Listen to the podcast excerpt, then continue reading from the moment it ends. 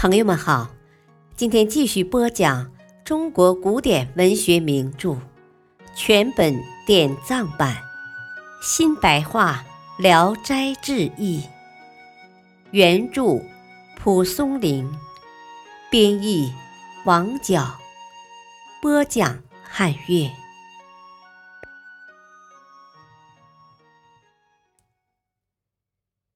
卷一。鬼哭。谢谦暴动的时候，官宦人家的宅子都变成了暴民的住所。学史王七香的宅子聚集的暴民更多。官兵攻破城池，杀进王七香的宅子，扫荡宅子里的暴民，死尸堆满了台阶，鲜血。充满院庭，一直流出门外。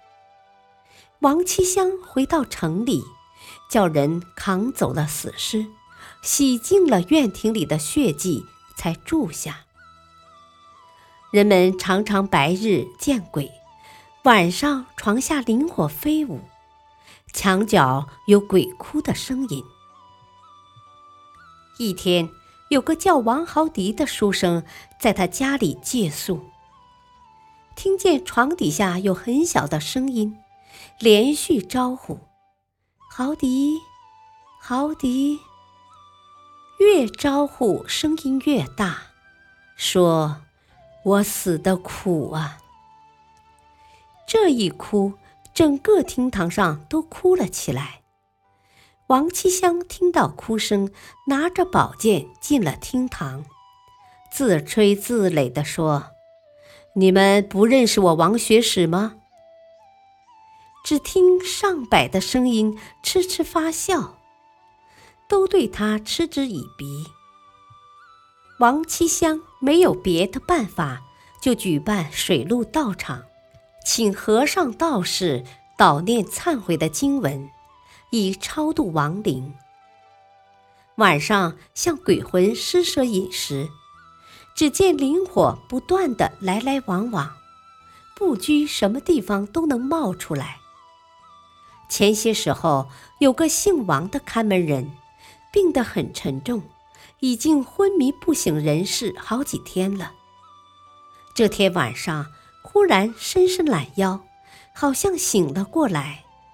妻子给他吃东西，他说：“呃，刚才不知主人为了什么事情，在院子里施舍饭食，我也跟着大家吃起来，吃饱了才回来，呃，所以不饿。